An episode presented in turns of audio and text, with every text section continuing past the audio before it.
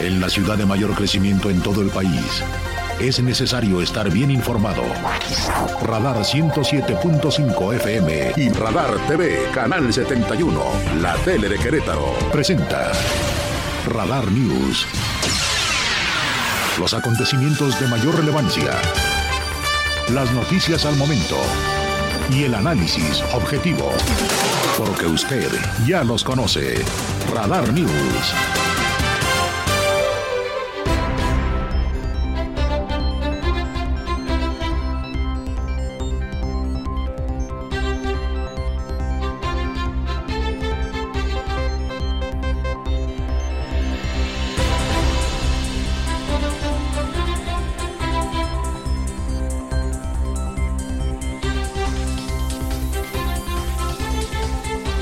¿Cómo están? Muy buenas tardes, qué gusto saludarle en la señal de radar, en la frecuencia modulada 107.5 y saludo a la gente de la tele. Gracias por su confianza, ojalá permanezcan con nosotros hasta las 3.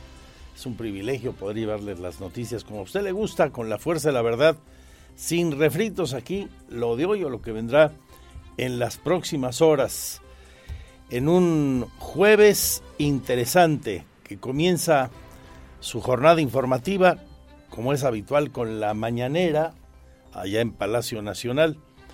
Interesante lo que comenta el canciller Marcelo Ebrard Casaubón, revelando de cómo y en qué sitios están trabajando los brigadistas mexicanos que viajaron con rumbo a Turquía para apoyar a aquellos pobladores en su intensa lucha por encontrar sobrevivientes después de aquella mega tragedia.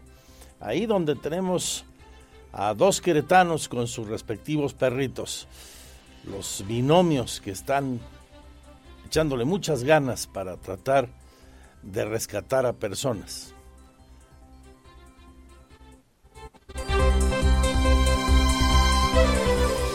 Que ya tenemos, ya están en el punto los equipos. Vamos a, tengo, tengo, también un informe breve que me llegó ahorita, es un video de un minuto. Sí, es una devastación considerable. Ya está ahí el equipo mexicano ahorita, pero bueno, ya estamos ahí trabajando y ya tenemos el reporte de lo que nos asignaron. Son 70 edificios en los que han sido comisionados.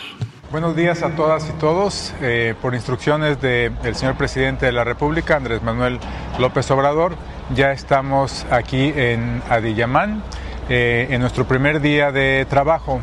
Eh, desde las 7 de la mañana hubo una reunión con dos gobernadores y con el viceministro de Educación, que son las personas que están encargadas para coordinar los trabajos por parte del gobierno de Turquía aquí en esta ciudad.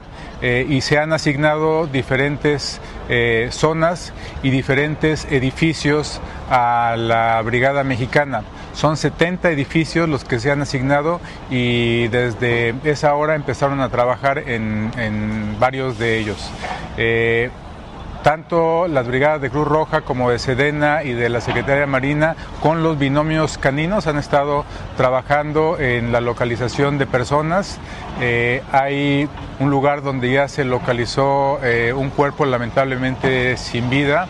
Eh, aquí muy cerca de donde nos encontramos también se localizaron dos cuerpos, desafortunadamente también sin vida, eh, pero también es importante hacer esos, esos rescates. Entonces estamos trabajando en diferentes puntos de la ciudad, vamos avanzando, eh, todo, todos los equipos están trabajando de manera intensiva, la ciudad eh, está pues prácticamente colapsada, hay cientos de edificios que lamentablemente han caído y eh, un gran porcentaje de los que están en pie están dañados. Entonces la ayuda humanitaria, la ayuda de rescate y salvamento que está prestando México es muy importante.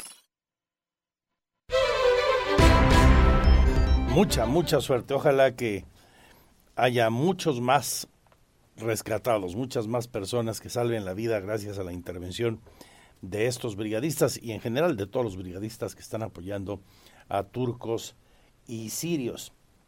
En más de la información relevante de esta jornada después de haber escuchado al director general para Europa de la Cancillería mexicana, Bernardo Aguilar, explicando dónde están comisionados los brigadistas de nuestro país y en consecuencia los queretanos. Después de esto platicarles que el presidente de la República, después de la joya que se aventó ayer, de esa perla comentábamos en la emisión del pasado miércoles, apenas ayer, en el sentido de que la ministra Norma Piña había llegado a presidir la Suprema Corte de Justicia de la Nación. Gracias a él, bromeó, soltó ahí la carcajada ayer en el Salón Tesorería Palacio Nacional diciendo, bueno, llegó porque yo no intervine. Y esto pues, levantó una polvadera ayer espectacular, como no podía ser de otra, de otra manera. Y hoy, bueno, pues alguien tiene que tener la culpa, acusó a los medios de ese escándalo. Lo expresó de esta manera el presidente. Y ayer hicieron este, un escándalo y además con muchísima manipulación en los medios, sobre todo en la radio, conductores de radio, mujeres y hombres, que es una vergüenza porque la radio antes era la campeona de la libertad y ahora es la campeona de la manipulación, sobre todo en la capital. Bueno, hablaba yo de que la presidenta estaba ahí porque por primera vez en muchos años, en décadas, en siglos, el presidente de la República no decide quiénes deben de estar en la Corte, como era antes. Me van a contestar los formalistas de que la ley establece el mecanismo de que el presidente envía tres propuestas al Senado y es el Senado de la República el que decide quién va a estar. Eso es pura simulación, porque esa terna ya llevaba, así era antes, dedicatoria Toda esa simulación fue lo que caracterizó al régimen de corrupción, de injusticias, de privilegios, a la república simulada que se padeció por mucho tiempo y que todavía prevalece, como es el caso del Poder Judicial, con honrosas excepciones. Si nos escuchó ayer, el presidente estaba relajado, hasta guaseó, bueno, se carcajeó en algún momento. Este, hoy se le notaba enojado, ¿no? Su voz había, eh, escuchamos, este, tonos de, de disgusto, porque dice, se hizo un escándalo de lo que comenté. Y es que en la interpretación de lo que dijo ayer el hilo era muy delgadito. Queriéndolo sacar de contexto, fácilmente alguien lo podría haber hecho poniendo atención a lo que en rigor dijo el presidente, pues sencillamente fue lo que él explicó ahorita en un en dos minutos casi, ¿no? En dos minutos casi. O sea, ella llegó porque yo no intervine, porque antes los presidentes decidían y yo no metí la mano. Y claramente, pues no era, todo el mundo lo sabemos, Norma Piña la favorita de eh, la 4T. Horas más tarde, el presidente al encabezar este jueves 9 el 110 aniversario de la Marcha de la Lealtad y los 200 años del heroico colegio militar, se volvió a encontrar en un segundo evento público con la ministra presidenta Norma Lucía Piña Hernández.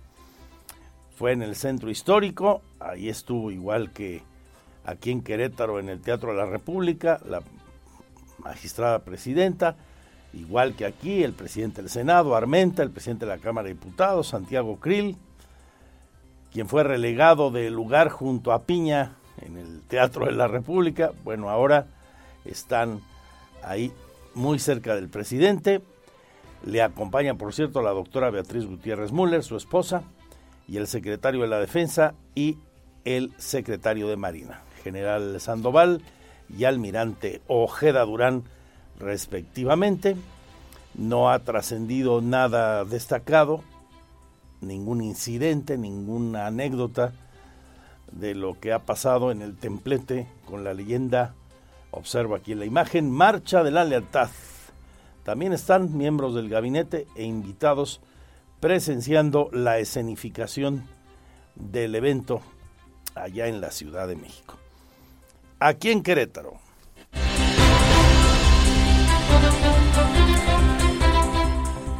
Se anuncia el Congreso Innovación para la realización 14R, cerrando la brecha entre la industria y la ciencia. Carlos Arredondo, el director, rector, corrijo, rector de la Universidad Tecnológica del Estado de Querétaro, encabezó el anuncio de este Congreso de Innovación. En unos cuantos días se va a realizar. A todos los interesados le platico, será del 28 de febrero al 3 de marzo y se va a realizar en las instalaciones de la UTEC, la tecnológica y también del tecnológico de Monterrey. Hoy el secretario de Finanzas del gobierno de Querétaro, Gustavo Leal Maya, da a conocer que se buscará que la ejecución del proyecto del Acueducto 3 sea una inversión tripartita, porque se requiere de un monto que puede andar rondando los 8 mil millones de pesos tripartita con la participación del gobierno federal, el propio gobierno del Estado y la iniciativa privada. Confirma lo que en efecto en su tiempo, en su momento, revelaba el gobernador Mauricio Curi González. Esto es algo de lo destacado, pero hay mucho más que en el siguiente resumen de noticias, en el resumen general de la información le llevo a ustedes y por supuesto a detalle a lo largo del programa, donde también, también tendremos entrevistas, opinión con Jaime Septién, los ecos que dejó, más allá de las anécdotas y muy buenos discursos, que dejó la conmemoración del domingo por la promulgación de nuestra Carta Magna. Hubo verdaderamente cosas bien interesantes ¿eh? que pueden tener trascendencia. Lo vamos a repasar con Jaime Septién y vamos a platicar también de cultura y espectáculos con Oli Lara, como siempre. Y en los deportes, Víctor Monroy. Escandalazo la tarde de ayer, luego de que se nombró extraoficialmente a Diego Coca. Ninguno de los aparentemente tres finalistas llegaron, ni el loco Bielsa, ni este el Piojo, ni el señor del Pachuca. Acabó siendo Diego Coca, director de Tigres. Y bueno, a partir de ahí, pues las críticas hacia la federación. Yo comentaba en mi Twitter que a mí me parece de una desfachatez bárbara eh, lo que está pasando en nuestro fútbol después del fracaso en Qatar. Lo comentamos en aquel entonces. Es increíble que no hayan renunciado el señor John de Luisa, el señor Miquel Arriola, que la misma pandilla sigue controlando, haciendo lo mismo a la Federación Mexicana y a las elecciones que se lleven a alguien como Rodrigo Árez de Parga, que era presidente del Querétaro, con el que no pasó nada aquí, con el que no pasó nada en Pumas. Pero claro, está en el grupo del poder. ¿Quién controla hoy al fútbol mexicano? Pues además de las televisoras, Alejandro Iragorren, del Grupo Orlegui, y el señor dueño de Gallos y de Cholos. Así no le interese Gallos, así y su equipo Cholos ande, Cholos ande tan mal tan mal que pudiera ocurrir que sea el primer equipo en pagar tres multas por no descenso en el fútbol mexicano. Y ahí está abajo en la tabla de cocientes. Peor solo Gallos, el otro equipo del señor Hank. Son los mismos que imponen a su gente, les vale auténticamente lo que se le unta al queso, la afición es el dinero, luego el dinero, después el dinero y sus intereses y los demás a comer lentejas, ¿verdad? Que se jodan, dijo el clásico. Bueno, pues por eso estamos como estamos. Ahora dirán, bueno, como vamos a ser sede del próximo Mundial, de entrada no tenemos que desgastarnos en el periodo de clasificación, que le pega mucho a los técnicos, como le pasó a Martino, que ya se las andaba viendo y deseando, o hace cuatro años atrás. Ahora van planchaditos, vamos a calificar por ser país sede, no hay bronca. Y luego, pues igual si llegamos al quinto partido, total somos locales, ¿no? Lo que no podemos hacer fuera, en casita, yo espero que sí. Y ahí seguiremos nadando en la mediocridad. Pero eso sí, ellos llenándose las, bolsas, ¿qué digo las bolsas? Los costales, las alforjas de dinero, porque venden todo.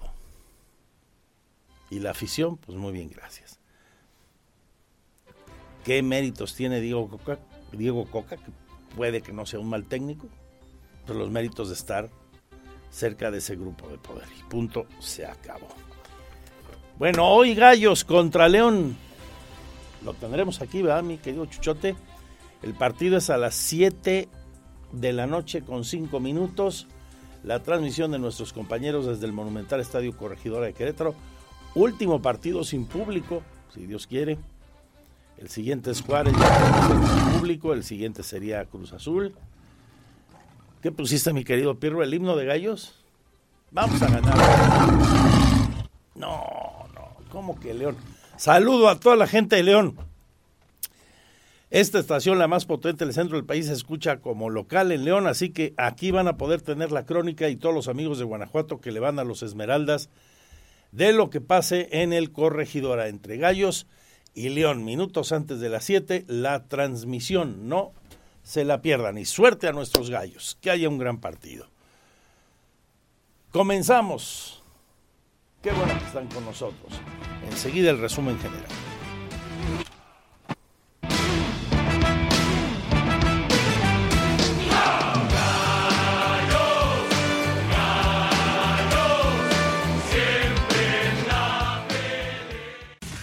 Este es el resumen, lo más importante del día en Radar News.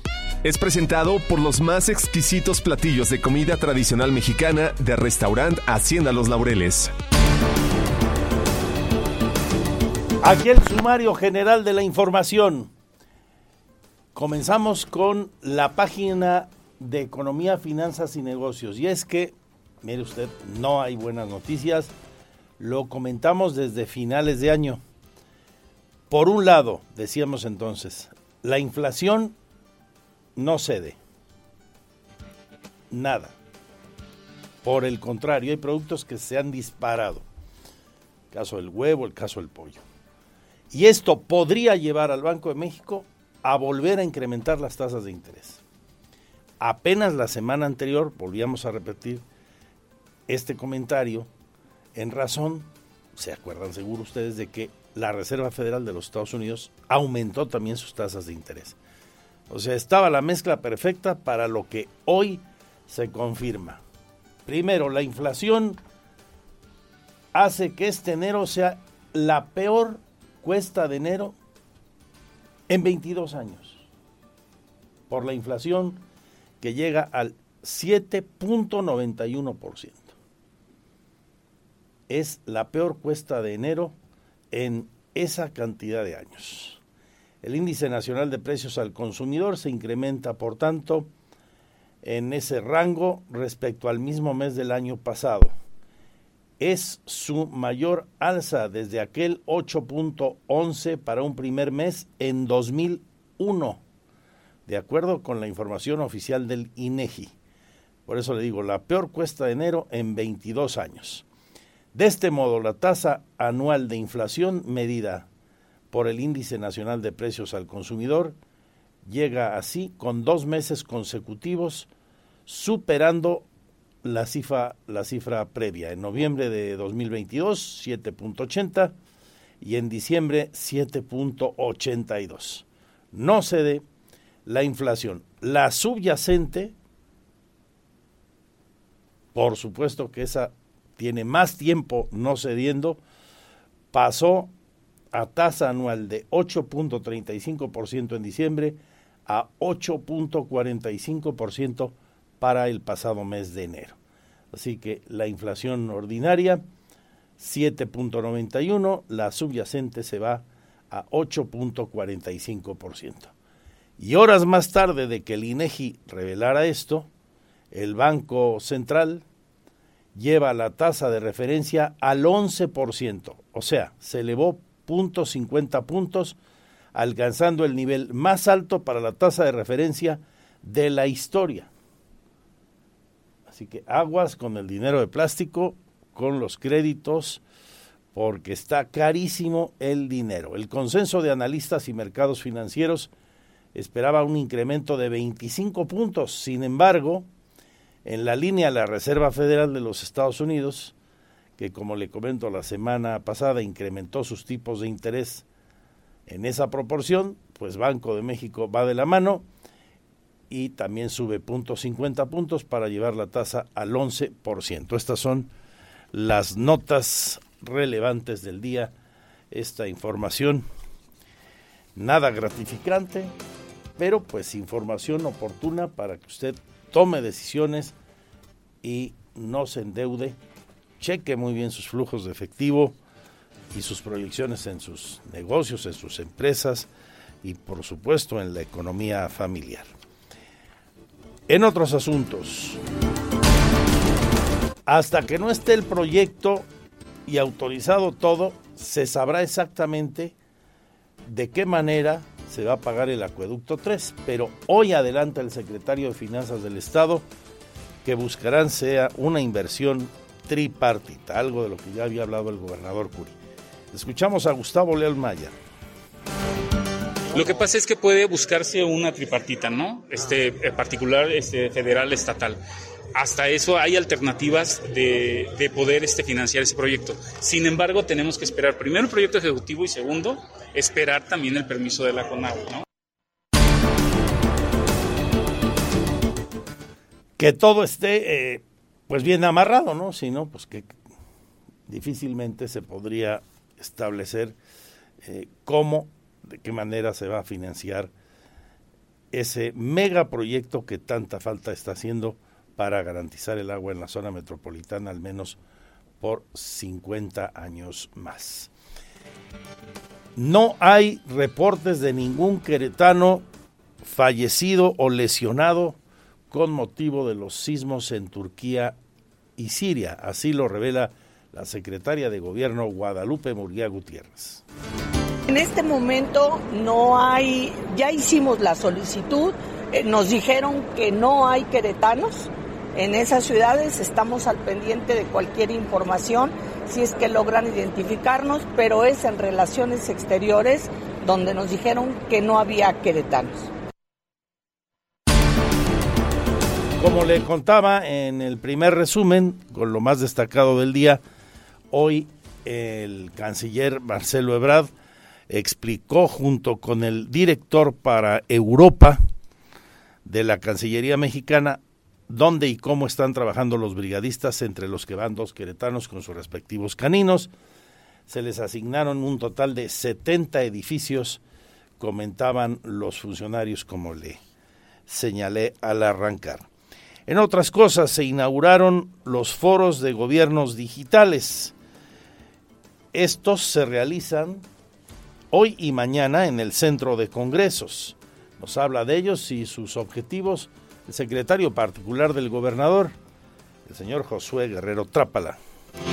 A lo que se está haciendo para que nuestros gobiernos sean pues cada vez más avanzados y estén a la altura de lo que las circunstancias exigen. Quiero reconocer de igual manera los esfuerzos de mis compañeros Gustavo Leal en finanzas en este tema tan específico, tan importante para esta administración que es el gobierno digital y también de Toño Rangel en planeación y participación ciudadana en los avances en mejora regulatoria. El Infonavit reabrió la ventanilla universal de responsabilidad compartida para que los acreditados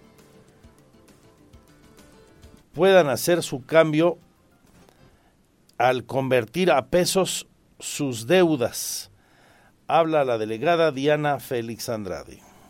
Infonavit reabre su ventanilla digital para cambiar créditos en vez de salario mínimo a pesos. Es importante que nuestros trabajadores con crédito hipotecario Infonavit revisen su estado de cuenta. Si dice en vez de salarios mínimo, es importante que consideren cambiarlo a pesos. Para ello deben ingresar mi cuenta.infonavit.org.mx, elegir la pestaña Mi crédito y después responsabilidad compartida y conocer las nuevas condiciones.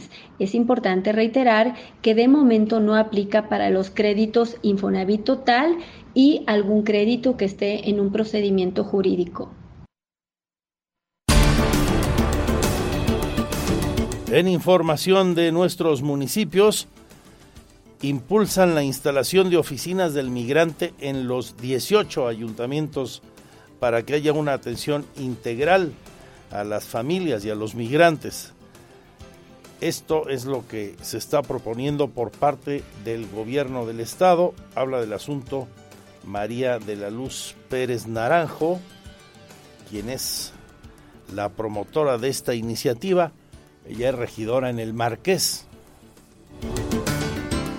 Estamos eh, en puertas de tener otra reunión en esta comisión con todos los regidores a nivel estatal de, de, la Comisión de Migrante, tocando puertas incluso con nuestra secretaria de Gobierno del Estado para platicar estos temas, ya que tenemos la intención de eh, tener una buena oficina del migrante para darles estos servicios a nuestros paisanos, ¿no? a nuestros compatriotas que están en el otro lado del país y pues bueno, con toda la intención del crecimiento y desarrollo que pudiéramos dar.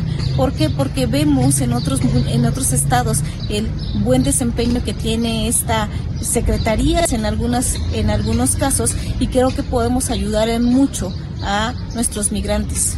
Perfecto.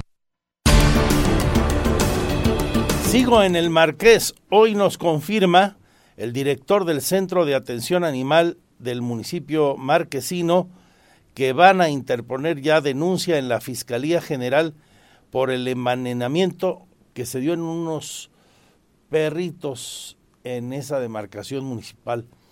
Se armó todo un escándalo, por cierto, porque trasladaron, después de que los perros murieron envenenados, a esa cantidad de animalitos al centro de atención animal. Por ahí le tomaron la foto y la interpretación en redes sociales ha sido diversa y fue desde el lamento, el pesar por lo ocurrido estrictamente, que alguien envenenó a esos animalitos, hasta el estupor y pasando por señalamientos que sacaban de contexto la fotografía diciendo que pues, los estaban matando ahí, ¿no?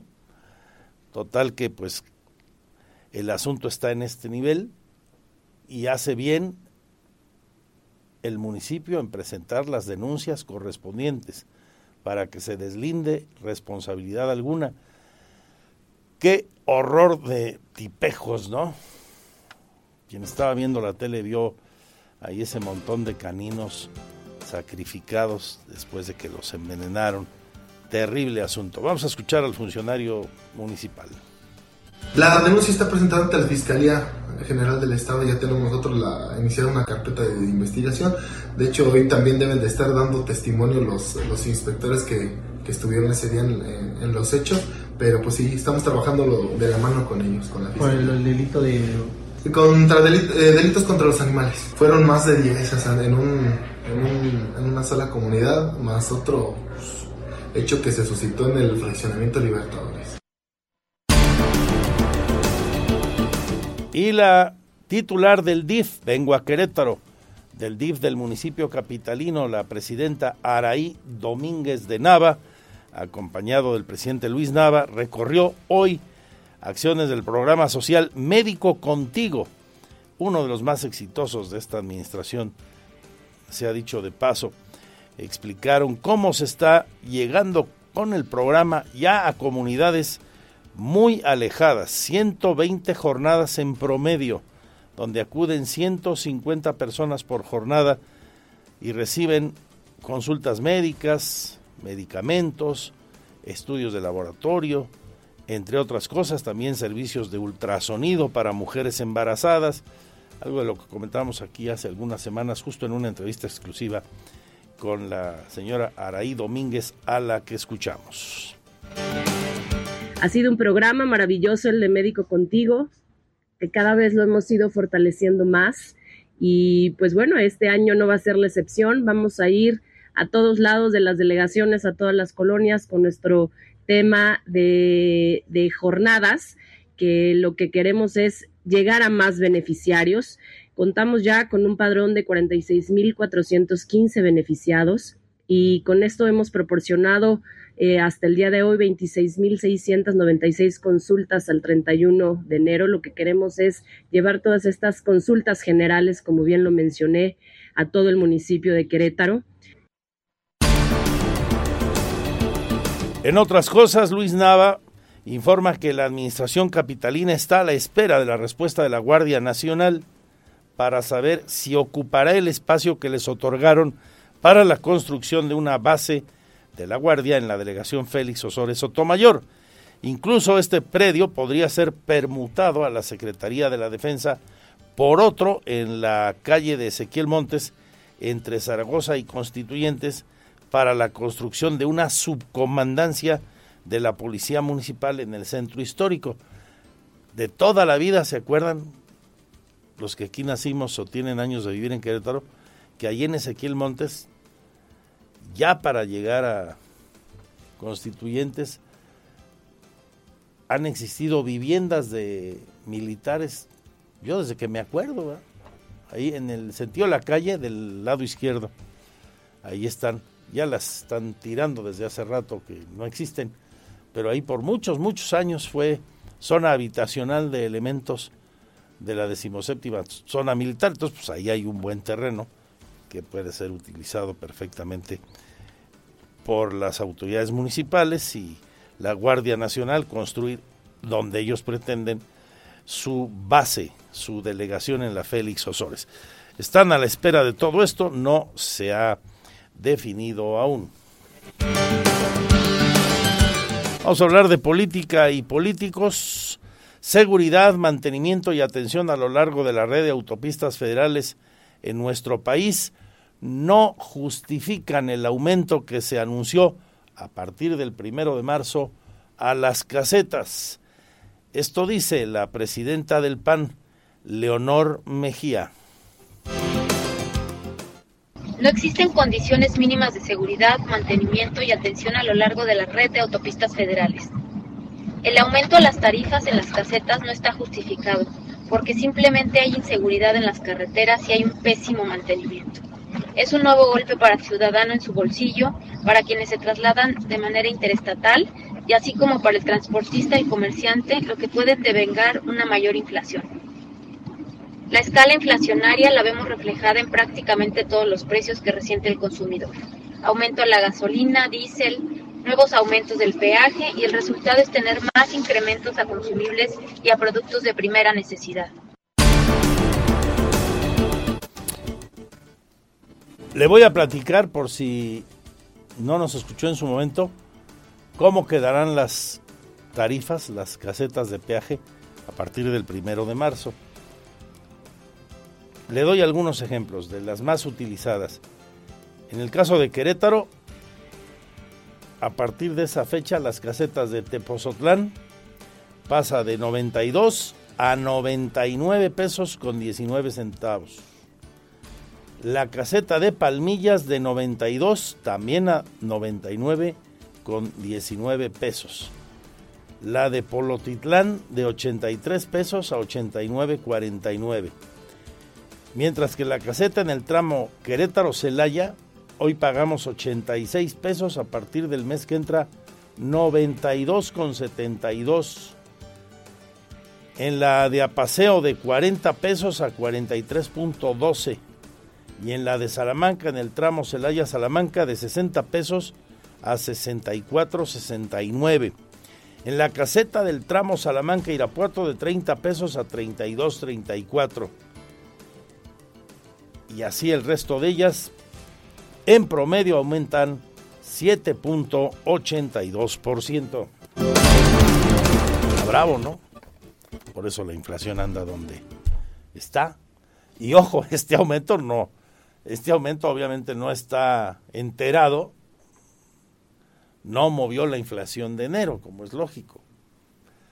Espérese pues cuando ya este, nos la apliquen y pasa un poco el cobro de la caseta, cuando aumentan las casetas, se va en cascada otro aumento, tras otro, tras otro, porque muchas de las mercancías se transportan por casetas de peaje, por carreteras con casetas de peaje. ¿Y quién paga? Pues al final de cuentas el consumidor, ¿no? No es alto el impacto, pero algo se va a notar. Ya lo verá usted. En su momento el INEGI nos dirá. En más de políticos, el PAN interpuso una denuncia ante el Instituto Electoral del Estado por el evento de Claudia Sheinbaum que se llevó a cabo en Huimilpan. Habla el secretario del partido, Claudio Sinesio. Eh, interpusimos una denuncia hace un par de días, eh, justamente por el evento que tuvo eh, la jefa de gobierno en el municipio de Huimilpan, que aunque estuvo de manera virtual, pues se invirtieron recursos en ese, en ese evento y pues para que el instituto o la autoridad electoral investigue eh, la posibilidad de actos anticipados de campaña o el uso incluso de recursos públicos para llevar a cabo este evento. Finalmente, con seis votos a favor y uno en contra, el Consejo General del Instituto Electoral del Estado de Querétaro aprobó el informe de fiscalización de la Asociación Política Querétaro con rumbo, a pesar de que había tenido 23 observaciones. Sin embargo, sí acreditó el destino de los recursos aplicados, señala la presidenta del organismo, Grisel Muñiz. Precisamente como lo señalan mis compañeros y compañeras que me antecedieron, se recabó esta evidencia y este, se generó la evidencia que nos permite este, por lo que respecta a su servidora, acompañar en el sentido de, este, de esta resolución, toda vez que se llegó a acreditar el monto, el origen, la aplicación y el destino de los recursos. Si bien en lo que comenta el consejero Daniel, efectivamente no lo descarto, siempre todas las áreas son perfectibles y podemos, por supuesto, fortalecer en lo relativo al reglamento de fiscalización lo referente al a los alcances de la circularización. Y mucho más de aquí hasta las 3 de la tarde. Quédese con nosotros.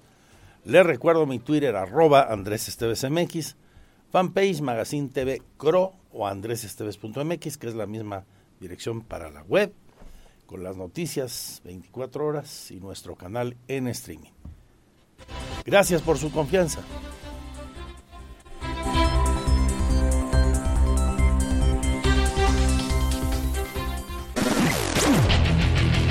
Goles, estadísticas, pasión, victorias, empates, derrotas y todo lo que acontece en el mundo deportivo con Víctor Monroy en Radar Sports.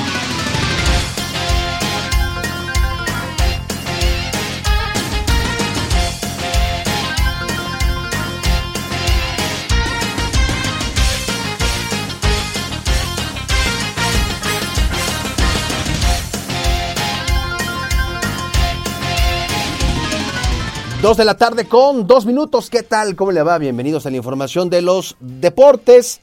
Bueno, calientito, calientito está el chisme allá en Monterrey, donde la gente está muy molesta, está enojada con Diego Coca, quien hasta ayer por la tarde era el técnico de los Tigres del Universitario de Nuevo León. ¿La razón? Bueno, pues negoció sin que su directiva estuviera al tanto, negoció, platicó, y finalmente aceptó el puesto de director técnico del tricolor, pero no les notificó, no les dijo que estaba en esa negociación, situación que por supuesto no le cayó nada bien en la directiva y aunque Diego Coca al parecer había solicitado que su incorporación al tricolor fuera a partir del mes de junio, bueno pues en Tigres le dijeron, mi Diego, si ya tienes chamba, vámonos con la selección mexicana. Hoy Mauricio Culebro, presidente de los Tigres, confirmó la salida de Diego Coca de la institución universitaria, además de que dio a conocer que el argentino decidió asumir la dirección técnica de la selección mexicana, hecho que no converge con la forma de trabajar en el club. Dice en una conferencia eh, de prensa, Tigres ha tomado la decisión de dar por terminada la relación con Diego Coca tras conocer su determinación de hacerse cargo de tomar la dirección técnica de la selección nacional y confirmó a Marco Antonio El Chima Ruiz como director técnico interino. Dice Mauricio Culebro, en Tigres siempre nos trazamos metas y objetivos claros por lo que necesitamos gente que esté comprometida con la institución. Trabajamos en proyectos a largo plazo, siempre pensando en llevar a los equipos a pelear campeonatos y hoy nos toca ver hacia adelante, cuestionados sobre si veían a Diego Coca como un traidor por buscar la oportunidad de dirigir a la selección mexicana cuando tenía un contrato con Tigres, el directivo rechazó iniciar una polémica. Dijo, es válido ir a cumplir un sueño y nosotros no estamos en posición de cortarle las alas a nadie, cada quien es libre de tomar sus decisiones, estamos enfocados en Tigres y hay ganas de seguir ilusionándonos. La realidad es que sí están molestos, están enojados, la directiva no le gustó la manera en la que Diego Coca asumió este papel como director técnico y la afición, bueno, ni se diga, molesta, porque tres meses después de que le abrieron las puertas en eh, uno de los equipos pues con más poder económico, le cumplieron sus refuerzos, le abrieron la chequera, iniciaron el proyecto pues trabajando eh, de acuerdo a la visión que tenía en ese momento Diego Coca y hoy, hoy Diego Coca dice adiós. Ahora, ¿qué tan culpable puede ser Diego Coca de esta decisión? Es decir, él no es el malo de la película por completo, porque al final, si bien es cierto, en la pelea por el... Eh, ser el técnico de la selección mexicana, había dos nombres, Guillermo Almada y Miguel El Piojo Herrera.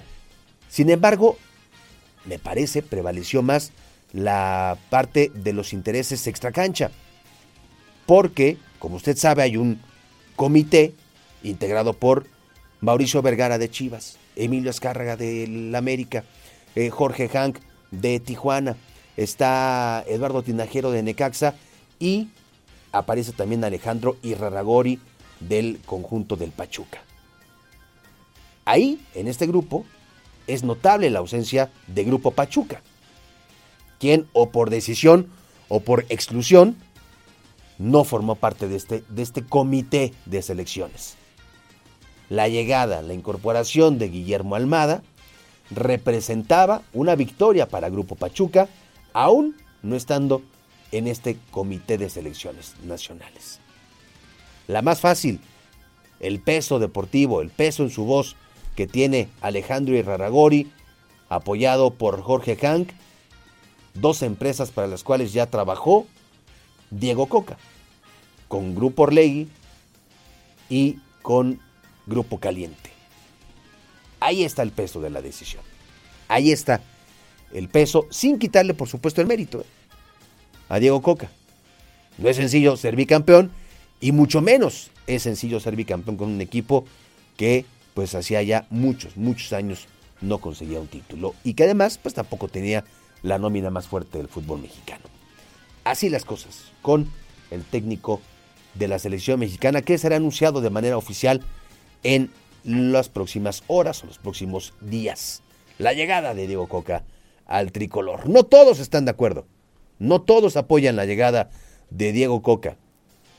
Gente como Néstor de la Torre, quien fuera director de selecciones nacionales, habló ya sobre esta inminente eh, designación de Diego Coca y se fue duro, duro y a la cabeza, como dicen, ya que anticipa un desastre, otro desastre con la selección mexicana ahora con Diego Coca, la voz de Néstor de la Torre.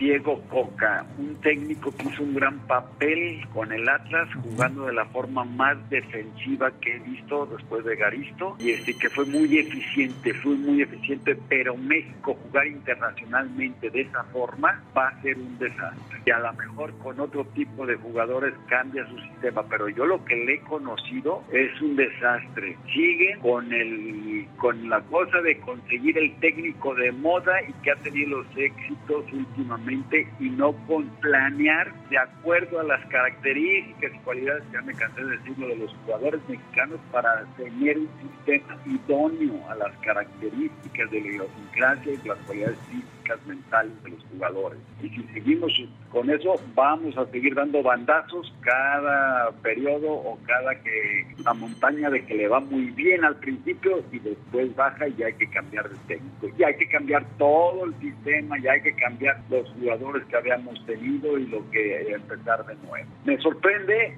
No, no me sorprende.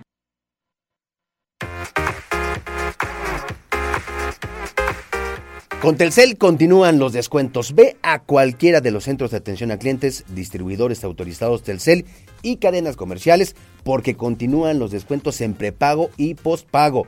Estrena los mejores smartphones en Telcel hasta con el 56% de descuento.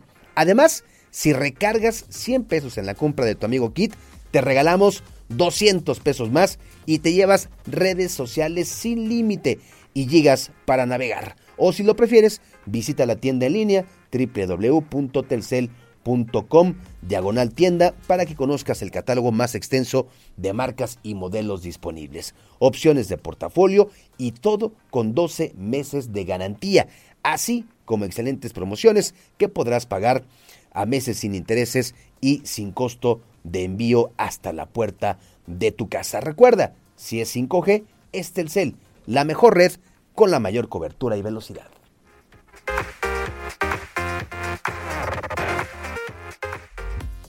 Porque siempre estamos cerca de ti.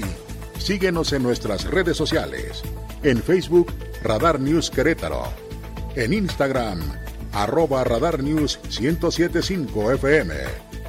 En Twitter, arroba Radar News 1075.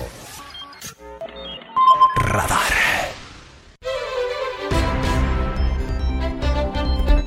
Dos de la tarde con 13 minutos. Pues suerte a nuestros gallos hoy. Gracias, Víctor, por toda la información de los deportes. A las 3 recibirás estafeta con Roberto Sosa Calderón para Radar Sports. Bueno, en este día que ya le comentaba al inicio, pero por si usted no se acaba de sintonizar, las noticias del ámbito económico y financiero llaman la atención y nos afectan a todos, todos, todos, todos. Más allá de la lana, poquita o mucha que pueda tener quien me haga el favor de escuchar, que podamos tener. La inflación no para, va a 7.91% de acuerdo al INEGI, sigue sin ceder y se convierte el enero que acaba de pasar en la peor cuesta de enero en 22 años. 7.91% se ubica la inflación eh, corriente, la inflación medida por el Índice Nacional de Precios al Consumidor, es el tercer mes consecutivo que supera al mes anterior y la inflación subyacente también subió del 8.35 pasó al 8.45. Esto provocó, como decíamos la semana pasada, que se anunciaba también el incremento en las tasas de interés de la Reserva Federal, que el Banco de México elevara en un punto 50% la tasa base eleva su tasa de interés al 11%, debido a que la inflación no para. Y el efecto norteamericano, el dinero se nos pone muy, muy, muy caro. Así las cosas. Hoy es día del odontólogo y las odontólogas. Una felicitación a ellos y ellas que hacen un gran trabajo para atender ¿Sabe usted? Uno de los problemas más serios de salud pública que tiene nuestro país, el de las enfermedades eh, bucodentales. Nuestro abrazo y nuestro reconocimiento. 9 de febrero, Día del Odontólogo. El 9 de febrero de cada año en México se celebra el Día del Odontólogo, con el fin de reconocer los servicios que ofrecen día a día estos profesionales de la salud para prevenir y tratar las enfermedades bucodentales en adultos y niños. La celebración de este día fue aprobada por la Cámara de Diputados el 10 de abril del 2014. Las enfermedades bucales son considerados un problema de salud pública en nuestro país. De acuerdo a cifras de la OMS, 7 de cada 10 infantes que acuden a los servicios de salud tienen caries severa. Lo anterior se traduce en que esta enfermedad crónica es más común en la primera etapa de la vida, afectando a más del 60% de los niños y adolescentes. La prevención juega un papel fundamental en la salud bucodental debido a que los mexicanos acuden a consulta con el odontólogo únicamente cuando se presenta dolor o alguna enfermedad avanzada. Por lo anterior, te comparto cuatro hábitos importantes para prevenir este tipo de enfermedades. 1. Cepillar los dientes adecuadamente tres veces al día. 2. Disminuir el consumo de azúcares. 3. Dejar de fumar y evitar el consumo de alcohol. Y 4. Visitar al odontólogo al menos una vez al año. Este Día del Odontólogo se recuerda como una fecha importante para recordarles a la población mexicana la importancia de una buena salud dental, además de agradecer y felicitar a los odontólogos por su extraordinaria labor. Para Grupo Radar, Adrián Hernández. Venga, sin temor al taladro, ¿eh? Todos al dentista, a los odontólogos, a todos los expertos en la salud bucodental. Es fundamental que lo hagamos. Nuestro abrazo y felicitación en su día. 2.17, cambiamos de asunto. Terrible lo que está pasando en Turquía y en el vecino Siria. ¿Se acuerdan que ayer le daba la cifra de el estimado de muertos a esta hora de la tarde en 11.800? Y que el pronóstico es que en el recuento final se podría llegar a 20.000 personas fallecidas. Mm, se quedaron muy cortos. Hoy, no en el conteo final, hoy en el conteo preliminar ya se informa de que más de 20 mil personas han muerto a causa de ese potente sismo que sacudió el lunes el sur de Turquía y el noroeste de Siria, según los balances oficiales que se están publicando hace algunas horas. El organismo de rescate turco, que se llama AFAD, se ha encontrado solo ahí 17.134 cadáveres, solo en Turquía. En Siria, hasta ahora, 3.162 muertos. Terrible, terrible de verdad. Bueno, y hoy por la mañana en Palacio Nacional, el canciller Marcelo Ebrard y el director general para Europa de la Cancillería, Bernardo Aguilar, en un video desde Turquía, en el segundo caso, en Palacio Nacional Ebrad, dieron a conocer cómo y dónde están trabajando ya los brigadistas mexicanos nuestros dos brigadistas queretanos con su binomio canino en aquellos lugares tan lastimados. Omar, que ya tenemos ya están en el punto los equipos. Vamos a, tengo, tengo, también un informe breve que me llegó ahorita, es un video de un minuto.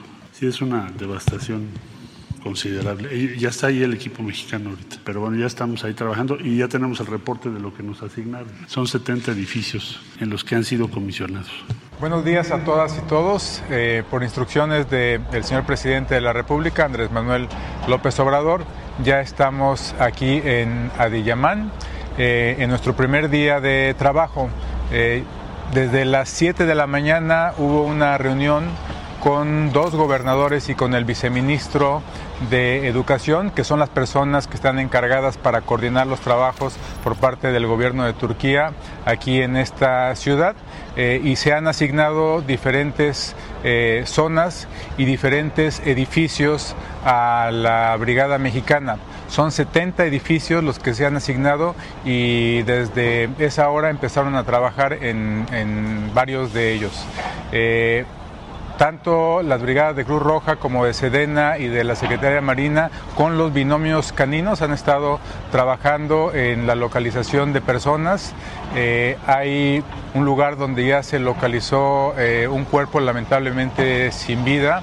Eh, aquí muy cerca de donde nos encontramos también se localizaron dos cuerpos, desafortunadamente también sin vida, eh, pero también es importante hacer esos, esos rescates. Entonces estamos trabajando en diferentes puntos de la ciudad, vamos avanzando, eh, todo, todos los equipos están trabajando de manera intensiva, la ciudad eh, está pues prácticamente colapsada, hay cientos de edificios que lamentablemente han caído y eh, un gran porcentaje de los que están en pie están dañados. Entonces la ayuda humanitaria, la ayuda de rescate y salvamento que está prestando México es muy importante. Vaya, vaya que sí es muy importante y la ayuda que está llegando de todos los lugares del planeta que con buena voluntad tratan de ayudar para que la tragedia sea menor cuando ya ha alcanzado cifras dolorosísimas. Aquí en Querétaro no hay reporte de que ningún paisano haya fallecido en esas regiones, tanto de Turquía como de Siria.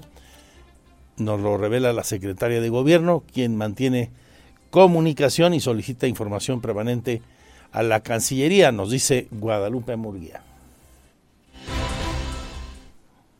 Hasta este momento no se ha identificado a queretanos entre las personas fallecidas o afectadas por el sismo registrado en Turquía y Siria, informó la secretaria de Gobierno estatal Guadalupe Murguía Gutiérrez. De esta manera dio a conocer que ya se hizo la petición a la Secretaría de Relaciones Exteriores para que le informe al gobierno de Querétaro si hay personas originarias del estado en aquellas ciudades, aunque hasta el momento no se han identificado. En este momento no hay, ya hicimos la solicitud nos dijeron que no hay queretanos en esas ciudades. Estamos al pendiente de cualquier información, si es que logran identificarnos, pero es en relaciones exteriores donde nos dijeron que no había queretanos. Murguía Gutiérrez garantizó que el gobierno del estado se mantendrá al pendiente por si se identifica alguna persona que sea originaria de Querétaro y que se haya visto afectada por el sismo que se registró la madrugada de este lunes. Hay que señalar que hasta el momento ya se han contabilizado 19.000 fallecidos y 69.000 heridos por el sismo de 7.8 en Turquía y Siria.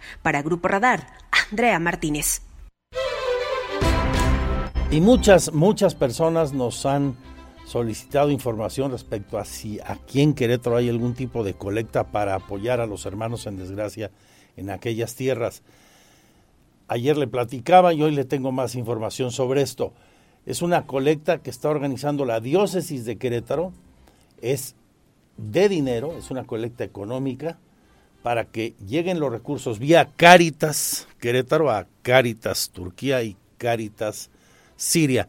Eh, tome papel y lápiz por si eh, no los tiene a la mano o puede usted visitar las páginas eh, de Facebook, tanto de la diócesis de Querétaro como de Cáritas Querétaro. Iván González. Llama a la diócesis de Querétaro a realizar donaciones económicas a través de Caritas para ayudar a Turquía y Siria. El vocero de la diócesis de Querétaro, Monseñor Martín Arabecerril, señaló que podrían hacer las donaciones económicas a la cuenta de Bancomer 0123 45 67 81 o con la clave bancaria 0121 8012 34 56 78 15. A sensibilizarnos y a solidarizarnos con nuestros hermanos que viven tanto en Siria como en Turquía con motivo de este desastre natural del cual todos hemos sido testigos y de las imágenes tan, tan duras, tan escalofriantes de esta sacudida de la tierra. El padre dijo que aún no hay contemplado abrir un centro de acopio, pero estarán atentos en caso de que sea necesario o se solicite ayuda a la diócesis para abrirlos. Para Grupo Radar, Iván González. Ahí los detalles. Seguimos con la información, cambiamos de asunto, vamos con política y políticos.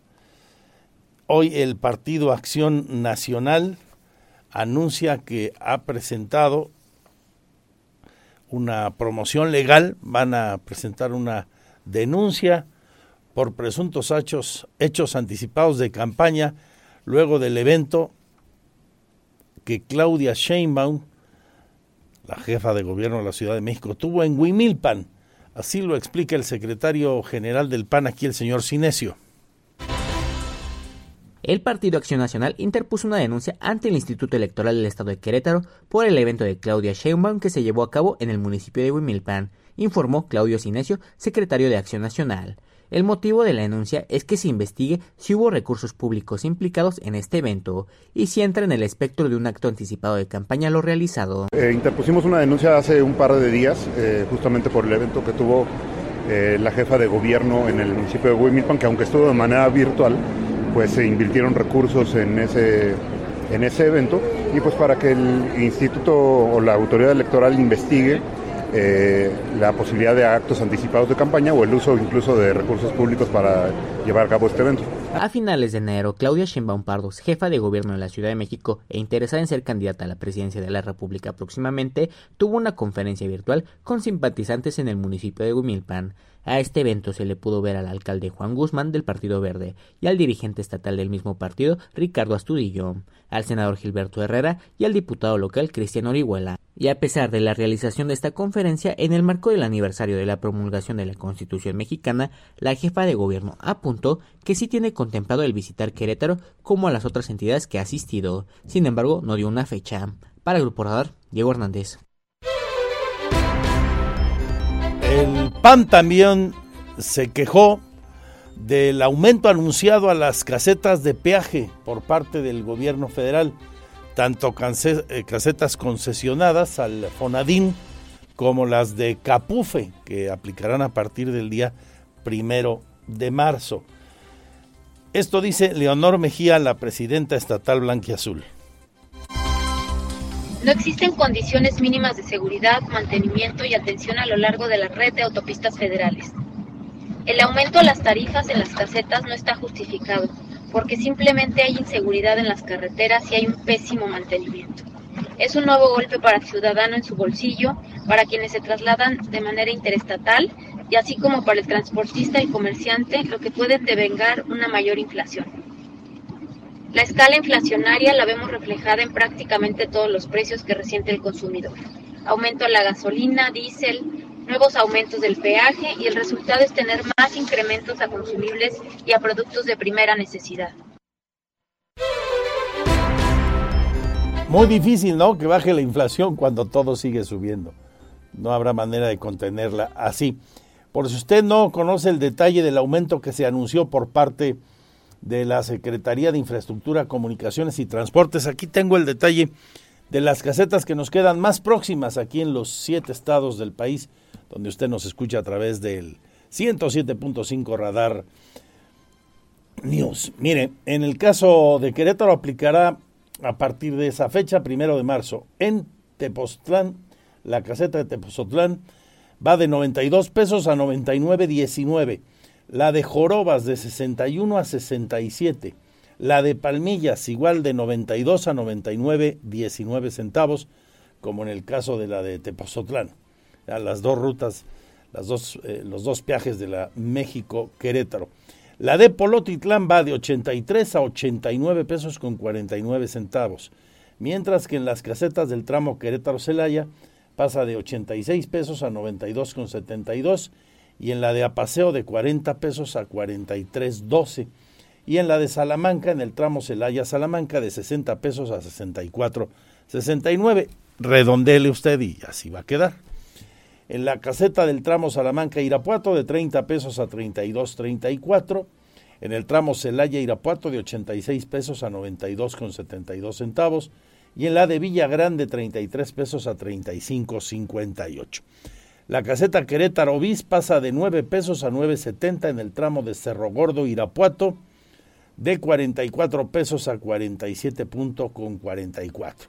Y en la caseta ubicada en el tramo de Cerro Gordo a Salamanca, de 13 pesos a 14 pesos con un centavo. Hay que señalar que la Secretaría de Infraestructura, Comunicaciones y Transportes señala que a partir del pasado 7 de febrero aplicó una actualización de las tarifas de las casetas de la red de autopistas de cuota federal, lo cual implica un aumento de 7.82% de acuerdo con la inflación para el periodo diciembre 2021 a diciembre 2022.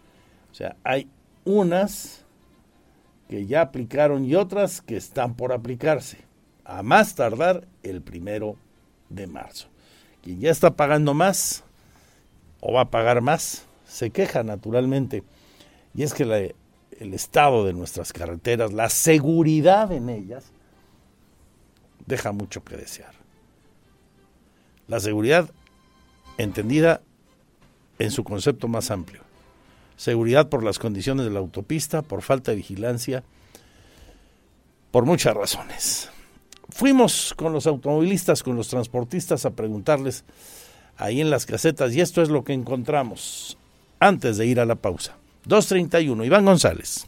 Transportistas y automovilistas que cruzan por la caseta de Celaya Cuota están inconformes con el aumento de la tarifa en el peaje. El señor Arturo Robles, transportista, señaló que esto encarece el costo de los traslados carreteros e impacta en un aumento en el precio de los productos al consumidor final. De por sí, los fletes son muy baratos y aumenta la caseta, aumenta el combustible. Se encarecen los productos de primera necesidad, lo que se transporta. Por ejemplo, esta empresa transporta desechables y al haber más incrementos, pues este, pues tiene que subir de precio, ¿verdad? Por su parte, el señor Hugo Pérez señaló que las carreteras y la seguridad es pésima, por lo que el aumento es un justificado. Muy, muy malo, porque pues las carreteras están en pésimas condiciones, la inseguridad al tope y ellos suben y suben. Ahora pues el diésel igual sube, los fletes están por los suelos, refacciones de los carros muy caras y pues ya no hay para dónde hacerse el transporte. Para Grupo Radar, Iván González.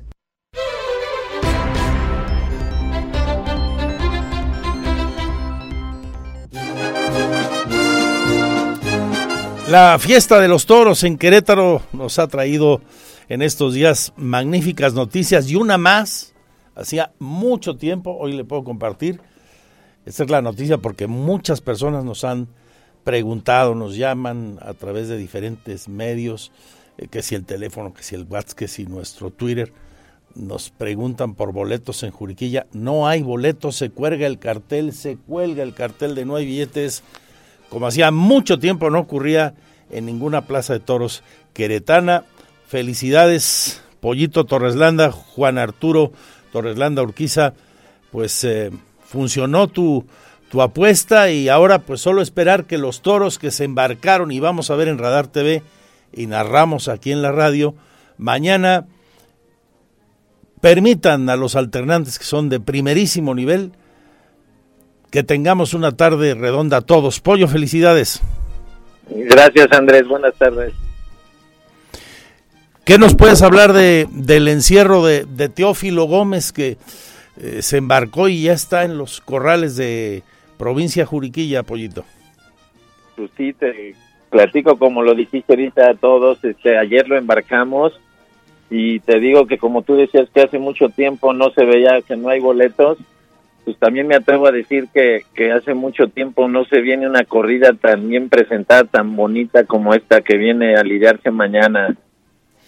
Una, una corrida para quien está escuchándonos en la radio y no está viendo el momento en que van por el embudo de Corrales al Corral Grande de Juriquilla, estos seis astados de Teófilo Gómez, eh, una corrida que yo destacaría sobre todo por su cara, una corrida muy seria con con leña y, muy rematados los toros. ¿Qué andarán en promedio? ¿500 kilos, pollo? Pesaron arriba de 500. Pesaron hubo toros de 520, 530 y 500 kilos. Pues Como tú dices, bien presentados, un encierro que, que se puede lidiar en cualquier plaza de, México.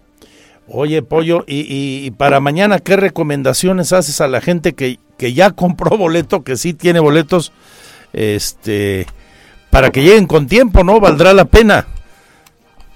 Porque si no, tenemos... pues se complica este eh, la puesta en marcha del evento. Así es, a toda la gente que nos escucha, yo les recomiendo que se vayan con sus familias a tiempo para que coman en el pabellón. Este, ahí hay varios restaurantes, este, ya habrá música. Desde las 3 de la tarde está abierto para recibir a todo mundo. Desde las 3 de la tarde puede la gente llegar. Así es, querido Andrés, desde las 3. Y se todo pone, y se pone bien ahí el, el ambientazo en, en, la gran carpa de Juriquilla. Pues te dejo trabajar porque sé que andas este, con mucha chamba y para los que no tengan boleto, pues que ni pierdan el tiempo, ¿no? Así es, este, vendrán muchas más. Quiero aclarar aquí al auditorio que, como dices, esta apuesta y esto que se está haciendo es del nuevo proyecto que, que sumamos esfuerzos Nueva Taurina con Plaza Santa María y provincia Juriquilla y ahí está el resultado de las cosas, de la unión y del esfuerzo para esta fiesta que queremos tanto, querido Andrés. Muy bien, seguro que sí, y que las siguientes que vendrán en la Santa María ahí, pues tengan este mismo impacto cuando, pues como lo hiciste, se diseña un cartel tan bien equilibrado. Y cuando la gente vea esos toros, por quien nos está escuchando o vaya a la plaza, pues diga, así, así es como se hace fiesta.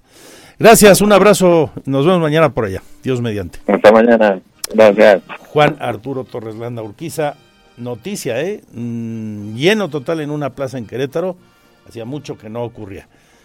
No es la plaza más grande del estado, Juriquilla, pero créame, si hubiera tenido el aforo de la Santa María, que es mm, casi el doble, Juriquilla anda por los 4.200, la Santa María anda por los 9.000, los mismos que se hubieran vendido también. 2 con 42, tiempo de escuchar el comentario semanal bien interesante de unos periodistas más valorados de México, el eco, los impactos de lo que se vivió en Querétaro el pasado fin de semana y lo que quiere decir conmemorar nuestra Carta Magna en efectos prácticos.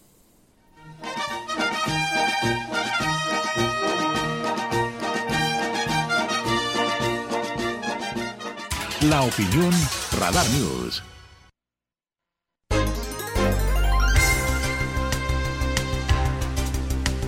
Muy buenas tardes Andrés, amigos. Hoy se habla mucho del diálogo. Por todos lados escuchamos voces, lo vimos el pasado 5 de febrero, aquí en el Teatro de la República, que pugnan, y me parece muy encomiable esa actitud, por encontrarse con el otro, por encontrarse con los intereses del otro en aras del interés nacional. Sin embargo, al escuchar al gobernador Mauricio Curi, al escuchar a la ministra, la presidenta de la Suprema Corte de Justicia de la Nación, Norma Piña, al escuchar al presidente en turno de la Cámara de Diputados, Santiago Krill Miranda, uno se pregunta si realmente, porque bueno, el presidente evidentemente no habló de esto, el presidente dictó la cátedra que normalmente dicta en las mañaneras, en las conferencias de prensa, en fin, no hubo, no hubo esa, esa disposición, o cuando menos no la hubo con la claridad que uno debería exigir al Poder Ejecutivo. Y, bueno, pues los actos y los, eh, desfiguros de su personal de avanzada al poner a Krill y a la ministra eh, Norma Piña al, al, fondo, a la orilla de la, de la mesa del presidium, siendo franqueado, franqueado por la eh, Secretaría de Marina y la Defensa Nacional, es decir, dando a entender que evidentemente lo que manda en este país no es ni el legislativo ni el judicial, sino es el ejecutivo con, pues, con el poder de las Fuerzas Armadas. En fin, esto es harina de otro costal. Me refiero a que si de verdad, de verdad, estamos frente a una disposición del diálogo. Y aquí recuerdo un texto que fue para mí fundamental en mi formación universitaria, después como, como profesor en la Universidad Iberoamericana en la Ciudad de México, que se llama La comunicación justamente de la doctora y psicoanalista eh, francesa Eliana Amado Levi Valenci. Ella habla de un, una cuestión fundamental en la fenomenología del diálogo. Es decir, cómo aparece el diálogo como un fenómeno humano y cuáles son las eh, perspectivas del diálogo desde el punto de vista pues de la teoría y de la praxis, ¿no? Y ella habla de un triángulo epistemológico. Por un lado, en la base del triángulo estamos tú y yo. Y por encima de ti y de mí, se encuentra la verdad. El diálogo es una búsqueda incesante, un ir y venir, un franquear las distancias para encontrarse con la verdad. Y la verdad es más arriba de mis intereses y de los intereses del otro. Realmente lo que necesita México justamente es que entre los tres poderes de la República y entre nosotros mismos sepamos ceder para buscar la verdad. Si no sabemos escuchar, si no sabemos dialogar, es decir, dar lugar, darle el lugar al otro, simple y sencillamente vamos a coleccionar una serie de frases muy bonitas, pero que al final de cuentas no están referidas a la verdad, están referidas a mi verdad y que en última instancia también están referidos a mis intereses. Yo creo que el gobernador Curi tuvo una frase bastante, bastante afortunada al decir que si fracasa el diálogo, y ya lo hemos visto en 1910, bueno, obviamente en el siglo XIX, en varias, en varias guerras intestinas, pero en el siglo XX, en el 1910, en el 1926, con la cristiada, etcétera, pues si fracasa el diálogo, vienen las armas. Y francamente, no estamos dispuestos, no debemos estar dispuestos a dejar que esto suceda. Que los intereses políticos, económicos, no estén por encima de la verdad. Que los intereses reeleccionistas no estén por encima de la verdad, ya sea la reelección directa o la reelección indirecta a través de la imposición de una de estas eh, eh, que antes se llamaba personas tapadas y ahora pues, se llaman corcholatas, verdaderamente una aseveración bastante, bastante ridícula, diría yo. Pero bueno, eh, finalmente no se trata de eso, se trata de buscar verdaderamente la verdad. Somos 130 millones de mexicanos y 130 millones de mexicanos que pensamos muy distinto. Tenemos tres poderes que tienen que estar equilibrados para que se encuentre la verdad. La verdad que en las leyes, en la justicia y la verdad en la ejecución de los programas que realmente van a impactar en la vida nacional. Y ceder. El diálogo es ceder. No hay otra. Ceder, ceder, ceder hasta encontrar puntos en común que impidan que la violencia estalle. Este es mi comentario el día de hoy, Andrés, amigos. Gracias. Hasta la próxima. Porque siempre estamos cerca de ti. Síguenos en nuestras redes sociales. En Facebook, Radar News Querétaro. En Instagram, arroba Radar News 1075 FM. En Twitter, arroba Radar News 1075. Radar. Las del estribo, ¿qué creen? En los partidos de categorías inferiores, Gallos ganó la sub-18 y la sub-20 hoy. A León los dos partidos los ganó. Así que la tercera, que sea la misma hoy, minutos antes de las 7, aquí en la señal de radar. Ese Gallos León, saludo a toda la afición del centro del país. Pues ya nos vamos, pero con muchas más noticias en los deportes.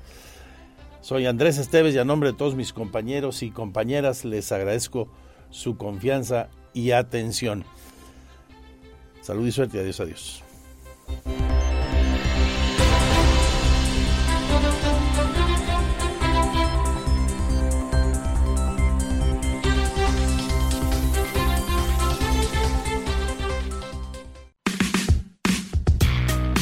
Lo ves. Radar TV, Canal 71, la tele de Querétaro. Lo escuchas. Radar 107.5 FM. En transmisión simultánea. Continuamos.